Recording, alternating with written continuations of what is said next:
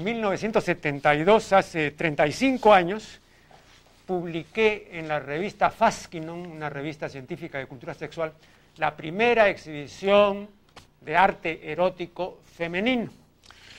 Lo hice motivado en parte por la celebración reciente de la primera exhibición internacional de arte erótico, cuya organización y curaduría eh, estuvieron a cargo de eh, los Kronhausen, Philips y Eberhard Kronhausen, una exposición que se celebró primero en Suecia y posteriormente en Dinamarca.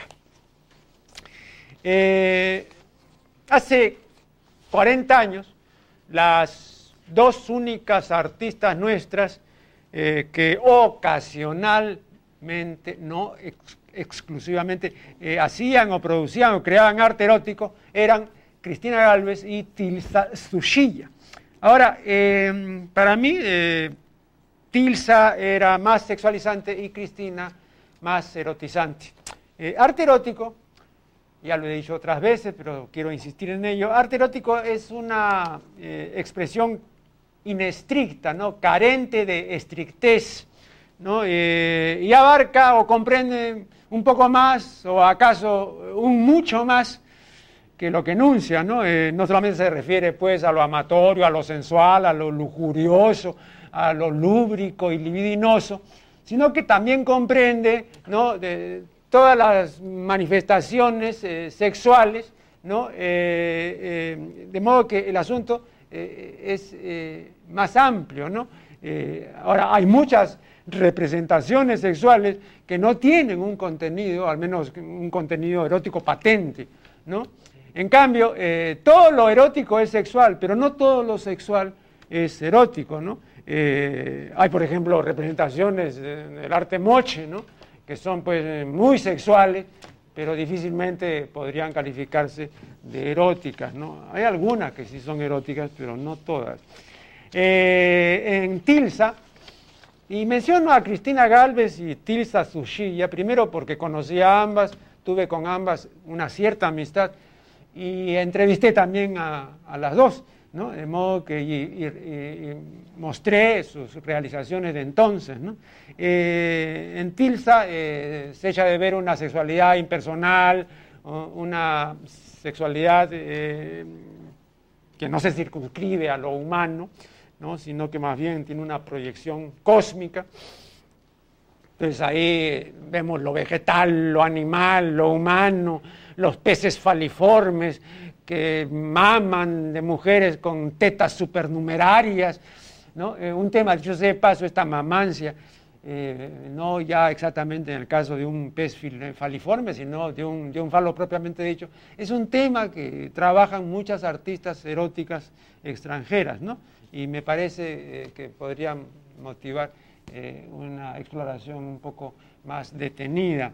Eh, para Tilsa, el falo es sexo, el falo es vida, el falo es impulso, la vagina es igual, sexo, vida, impulso, todos los entes en el universo artístico y onírico y fantástico de Tilsa tienen siempre esta, esta proyección o esta eh, denotación o connotación, según los casos, eh, sexual.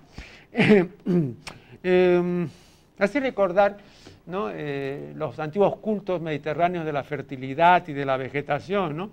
Pero en Tilsa no solamente se aprecia lo agrario, ¿no? sino también lo acuático, lo universal, y lo cósmico. ¿no?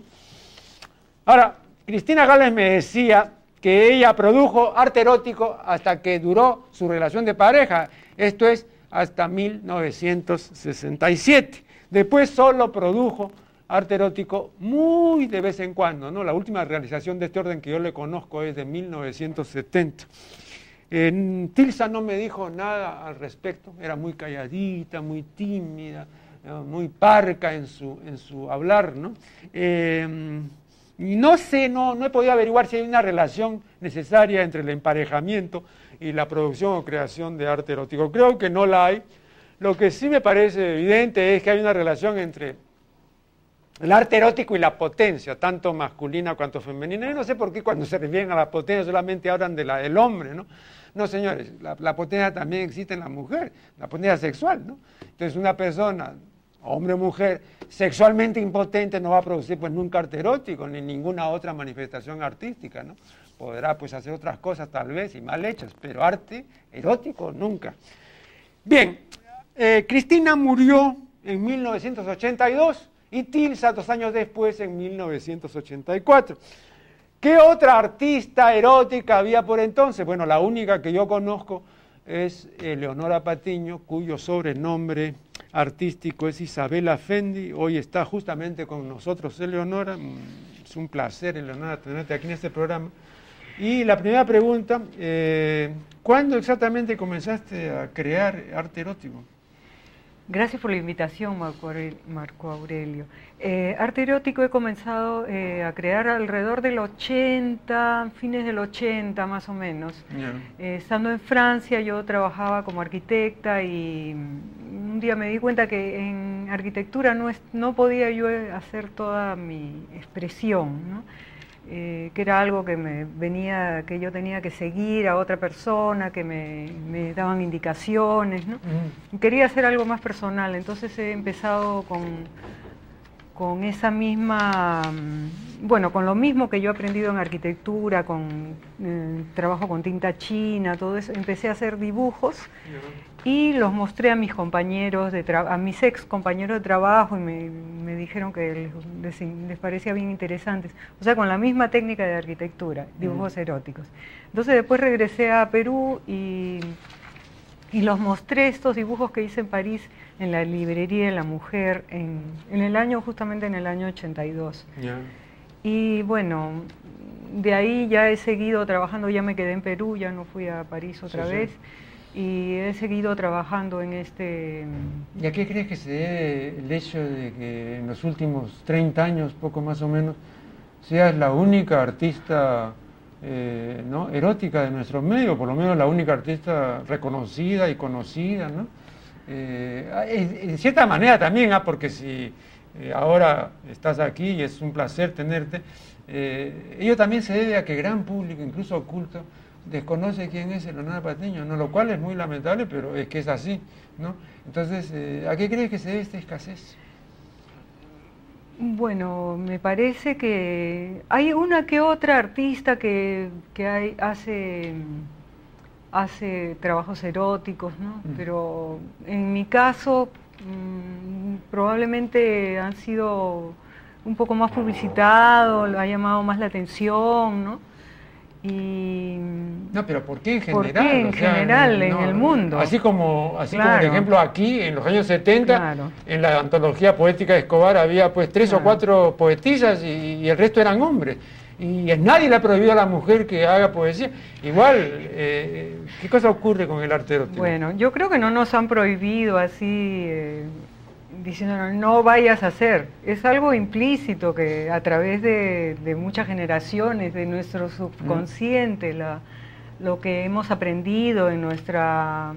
Eh, bueno, todo lo de nuestra cultura, cómo debe ser una mujer. Una mujer debe sentarse derechita, con las piernas cerradas, este, no debe manifestarse cuando a alguien le gusta, porque si no ya es, este, eh, tiene otra connotación. Entonces, la mujer se le ha, pienso, ¿no? Que en general es como que se le ha puesto a un lado para que no, no sobresalga lo erótico, ¿no? Porque las mujeres somos los que, las que, mm, bueno, las que pasamos la, la, cultura de generación en generación, mm. porque somos las madres. Entonces, eh, imagínate todo lo que nos ha costado a la humanidad construir la cultura mm. y la mujer, bueno, yo pienso ¿no? que la mujer eh, está destinada a seguir con la tradición, a seguir, a seguir, porque si no... O sea que va a ser permanentemente conservadora. Pero justamente el arte, de repente en la realidad... O sea, tú lo ves como una liberación, o como, eh, como una rebelión. El arte es un En este caso arte erótico. claro, en el, pero nuestro impulso siempre está ahí. Mm. O sea, nuestra nuestro erotismo, nuestros deseos siempre están ahí. Pero ve, Entonces, digamos, la cultura, digamos, ha hecho primero que la belleza, ¿no? eh, esté personificada en, la mujer, claro. cierto? ¿no? Bueno, en otras culturas es en el hombre, pero en, nuestra cultura es en la mujer. Luego todo lo, que eh, se puede resumir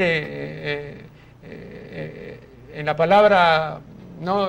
afrodita, todo lo afroditano, está también la mujer, ¿no es cierto? O sea, pues el, goce, la, felicidad, el disfrute, el sexo, ¿no? Y a, la vez todo lo que está en Demeter, o sea, la fecundidad, eh, la prole, alma mater, la mamanza, la lactancia y todo lo demás. Bien, entonces, ¿cómo se puede negar a este ser tan sexual y tan erótico que se manifieste sexualmente y eróticamente? o es que ustedes han sido también cómplices? Ah, pero de hecho, ah, si no, no habría machismo. ¿Y por qué le, porque les conviene? Eh, seguramente nos conviene, bueno, estoy hablando como género, no como persona. Claro, sí. Seguramente nos conviene para... O sea que entonces tenía razón Esther Vilar. Porque cuando yo, entrevisté a Esther Vilar acá, ella decía, pues, lógico, ¿no? Este, ¿Para qué van a cambiar las cosas si así, digamos... Eh, Claro, por eso te digo que somos las que conservamos, las que pasamos la cultura de generación en generación, ¿no? Y, somos las que criamos a los hijos, o sea que mantenemos todas las cosas como están. Eso no quiere decir que yo también sea así, ¿no? Sino que te estoy hablando de una así viéndolo de frente como género, ¿no? como eh, bueno, el arte eh, erótico y el arte en general es un medio para canalizar todos nuestros impulsos que quizá en la realidad hasta de alguna manera en algunos momentos no convenga hacerlos, pero el arte es como una canalización de todo eso, es la sublimación, es este es lo que no convenga o, es porque no hay una pareja adecuada para hacerlo. Porque también hay en gran medida eso, ¿Con quién lo vas a hacer? ¿No? También. ¿No, pero eh, también en el arte se pueden hacer cosas que no conviene hacer en la realidad porque de repente son demasiado locas, ¿no? No, pero tú recuerdas tú la anécdota del profesor Kensen, ¿no? Que le preguntaron un día, el famoso sexólogo de la Universidad de Indiana, este, ¿usted cree que existen los actos sexuales anormales? No, sí existen. Ah, sí, pero usted tan liberal y tan abierto y todo, ¿cómo dice que, que existen los actos? No, sí existen. ¿Y cuáles son esos actos? Aquellos cuya realización es imposible, ¿no? Pero es posible en el arte. en, el arte en el arte casi todo es posible, esa es la ventaja del arte. Claro. Pero tampoco puede ser lo otro si no se hace porque es imposible. claro. O de repente va a causar daño también, ¿no? Porque podría haber alguna situación no, pero pues partiendo de, ¿no? partiendo pues de la premisa de que no se va pues a, causar daño, no simplemente vas a causar placer, goce, disfrute, ¿no? No, ya entonces sería pues un asesinato, ¿no? Tú sabes que hay lo que llaman snuff films, o sea, películas pornográficas donde se cometen asesinatos. Claro, me parece. eso ya me parece que, es una relación absolutamente indeseable pues entre el placer sexual y la muerte. No, yo no me refiero a eso. Yo no, no me refiero a la destrucción ni a la autodestrucción. Vamos a hacer acá un primer corte y luego retornaremos. Estamos dialogando con Isabela Fendi. Mm, ¿Cómo se te ocurrió ponerte este sobrenombre a propósito? Bueno, a mí me gusta mucho la canción de Charles Aznavour, Isabel, y también porque admiro a Isabela Rossellini. Y Fendi me lo he puesto por el significado de Fendi, que es una palabra turca que significa una persona que se distingue y también por eh, Peter Fendi, que era un pintor vienés del siglo XIX, un pintor erótico vienés. Y bueno, así nació el nombre. Y me gusta cómo suena, me, me parece que suena mejor para mi gusto, ¿no? Eh, ¿Desde, cuándo, optaste por, Hace 12 mm, años, más o menos. o sea que se podría decir que Isabela Fendi tiene solo 12 años. Eleonora tiene un poco más. Tiene un poquito más. claro. Tú sabes que eso no se dice en femenino. No, no, pero por eso un poco más. un poco más nomás. Sí, claro, claro. ¿Qué eh, veo que has traído algunas realizaciones eh, de carácter erótico? ¿Podrías, este, claro.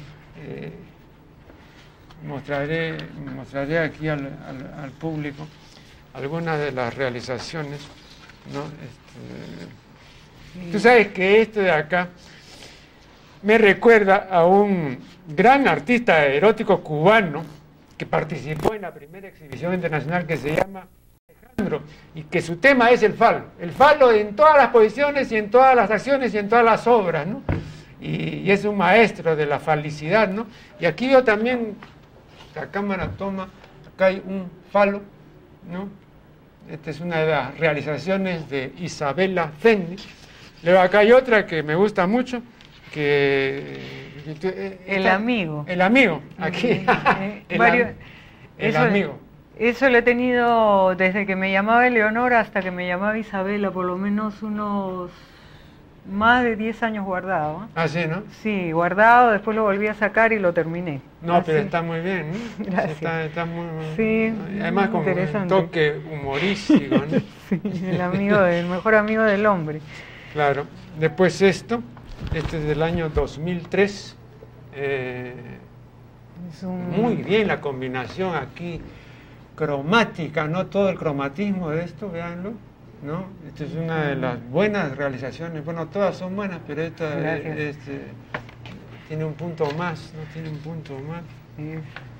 Esta otra. No le voy a decir a la madre de estos dibujos porque los amo a estos dibujos, como ah. una madre ama a sus hijos. No, claro, Hablando de, de la parte femenina. Claro, claro. Acá hay otro dibujo. Que ahí no se sabe si está, si es un, bueno, es un coito, pero a la vez es un felatio. Claro.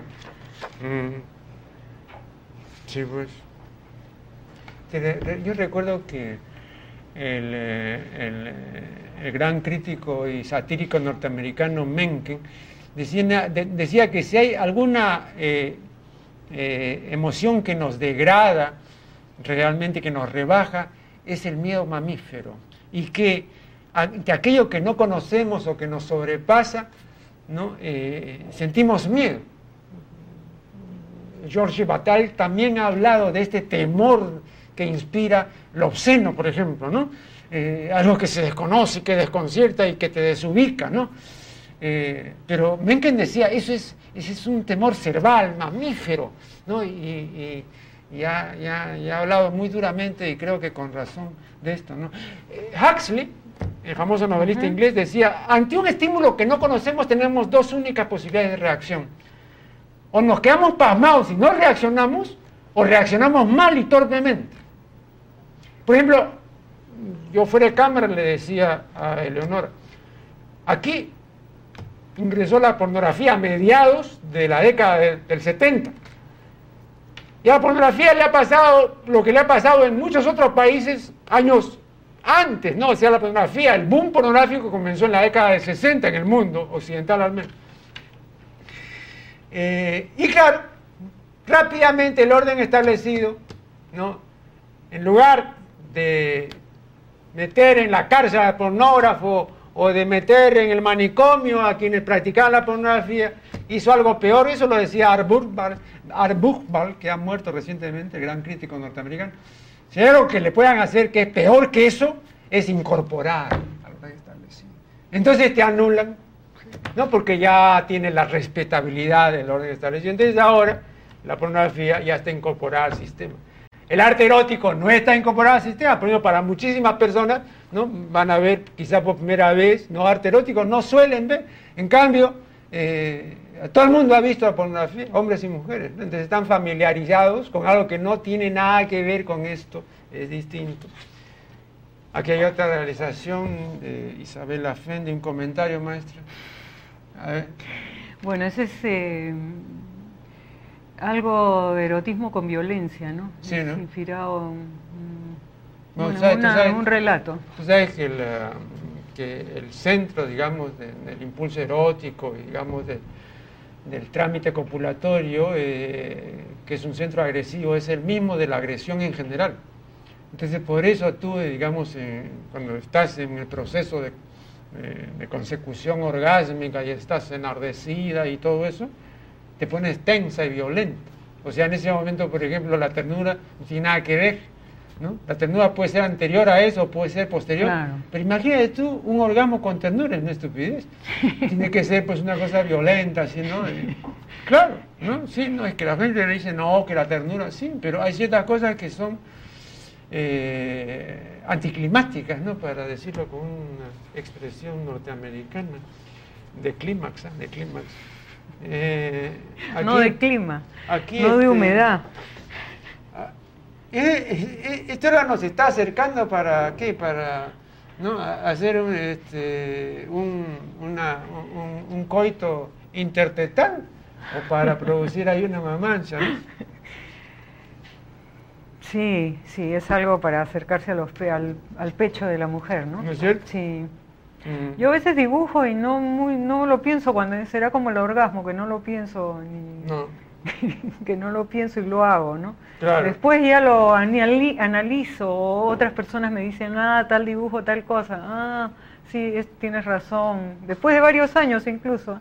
Y este de acá, una expresión crispada y una expresión así, eh, ¿A qué se debe? ¿A la cercanía del visitante? Ese de un, de un relato también lo tomé de una mujer que una mujer mayor que se tiene un, fetiche, ¿no?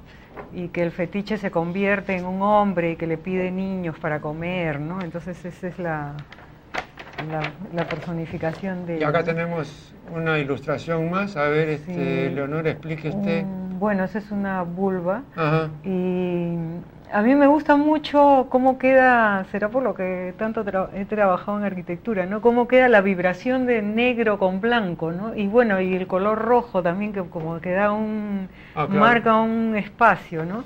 Ese ese dibujo fue presentado en el 2003 en una exposición que hubo de arquitectos en la, en el Colegio de Arquitectos donde bueno, yo fui la única mujer de 12 arquitectos 10 de los cuales están, estamos vivos y dos ya fallecidos de, dibujo en general, ¿no? Entonces, algunos de mis trabajos creo que presentaron este y otro más que, que es así algo muy sutil, que parece una puesta de sol, ¿no? Entonces le he llamado puesta de sol a ese otro dibujo, ¿no?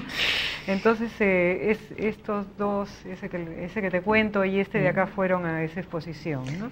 Y yo fui la única que hizo mm, una presentación de cuadros eróticos ahí. Dime, eh, ¿qué infelices aventuras has tenido con la censura? Así, algún anecdotario. Uy, es largo el anecdotario, pero... Algunas perlas, pues. Algunas perlitas. en un libro que... No voy a decir nombres porque si no hago, doy importancia a las personas, ¿no? No, pero para que se vea también de que hasta ahora, digamos, la, ¿no? Eh, bueno, hace unos, no, me acuerdo cuántos años, unos 10 años habrá sido un poquito más. Eh, me invitaron a presentar un par de dibujos para para ilustrar un libro sobre erotismo en el Perú, ¿no? Y entonces lo llevé, um, llevé, escogieron estos dos dibujos y los llevé, todos me dieron mi comprobante y después lo recogí y uno de los dibujos estaba cortado a un lado, mm. o sea, en la, al borde, uno de los bordes, o sea, de todas maneras ya se reducía, ¿no? Bueno, yo la verdad que no, no dije nada ni reclamé, porque eso también es dar mayor importancia en ese caso. ¿no? Bueno, esa es una idea que yo tengo. Y lo que pasa es que este dibujo yo lo tenía el original mío y había hecho una copia porque alguien me había dicho, ah, yo quiero una copia, quiero ese, pero no, ese no lo quiero vender porque es de mi colección. Ah, entonces hazme una copia. Entonces hice, hice un par de copias. Pero copias originales porque fueron hechas a, mano igual, ¿no? Pintadas. Y bueno, esa es una anécdota. Después una vez acompañé a un amigo que es un intelectual a una entrevista que le iban a hacer en, un diario, eso fue hace más, de 20 años ya. Y por esa época yo estaba pues eh, comenzando, a abrir un par de años que había hecho dibujos eróticos y Jorge Bernuy me hizo una, un comentario, una crítica muy buena en, el, en un diario local y bueno, yo fui acompañando a este amigo a, un diario local para mm, que lo entrevistaran y la persona que era la directora de esta persona que dirigía la página cultural me dijo, oiga, ¿qué hace usted acá? esto no es un mercado, váyase. Ah, sí. Y yo le dije a mi amigo, oye, te espero afuera. O sea, no, no reacciono, porque es Ah. como a veces cuando uno le tiran un golpe y uno esquiva y la persona se cae, ¿no? Entonces yo a veces hago eso, a veces ya tengo que poner el cuerpo, ¿no? Y bueno, en otro, en la librería de la mujer una vez llamó un señor que cómo era posible que en una librería de damas expusieran ese tipo de, Mm. de dibujos, ¿no? Y bueno, y así ah, en algunas exposiciones no han, no han puesto, en algunas colectivas no han puesto mis dibujos. Pero ¿por qué no han puesto mis dibujos? No, es que son muy pequeños, ay no, nos hemos olvidado. Qué raro, ¿no? O sea, Claro. en, un- en alguna era, una acción sensoria. Por supuesto, y bueno, ahí por ahí me han contado también que, bueno, a veces también la, ignorarme también es una manera de censurarme, pienso, ¿no? Ajá. A veces he tenido exposiciones y no, es como que no existo, ¿no? Ya. O sea, a veces yo digo, caramba, qué, qué bien que yo sigo nadando, aunque no, a veces aparentemente no existo, soy ignorada, incluso en el, en el mundo del arte, a veces no, que no, no me conocen, ¿no? O sea, no, no saben quién soy. Ah, ya pues no saben quién soy. Pero, bueno, pero Ahí- gracias ahí- a que tengo, a que creo en mí misma, ¿no? Continúo, continúo y continuaré. Bueno, eh, ha sido verdaderamente una satisfacción tenerte en este programa. Eh, creo que ahora la teleaudiencia ya tiene un conocimiento, siquiera superficial, pero lo tiene, del arte erótico de Eleonora eh, Patiño, a quien agradecemos muy sinceramente por su voz y presencia en la función de la palabra. Y acá vamos a hacer acá un nuevo corte y ya volveremos.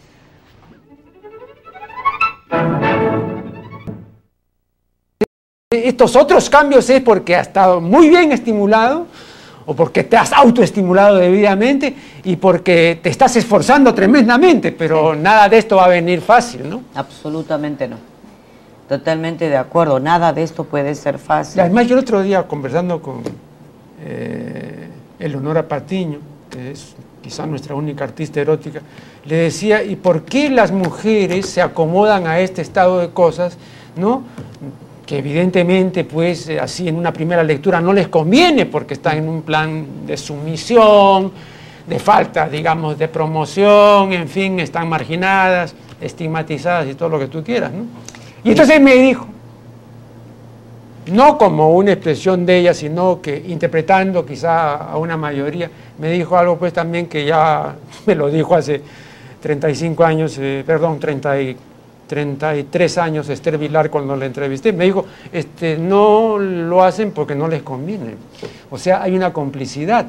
Entonces es todavía peor, porque ya aquí hay una cuestión de conveniencia, ¿no? Este, puede ser muy bueno el cambio, sí, pero no me conviene hacerlo.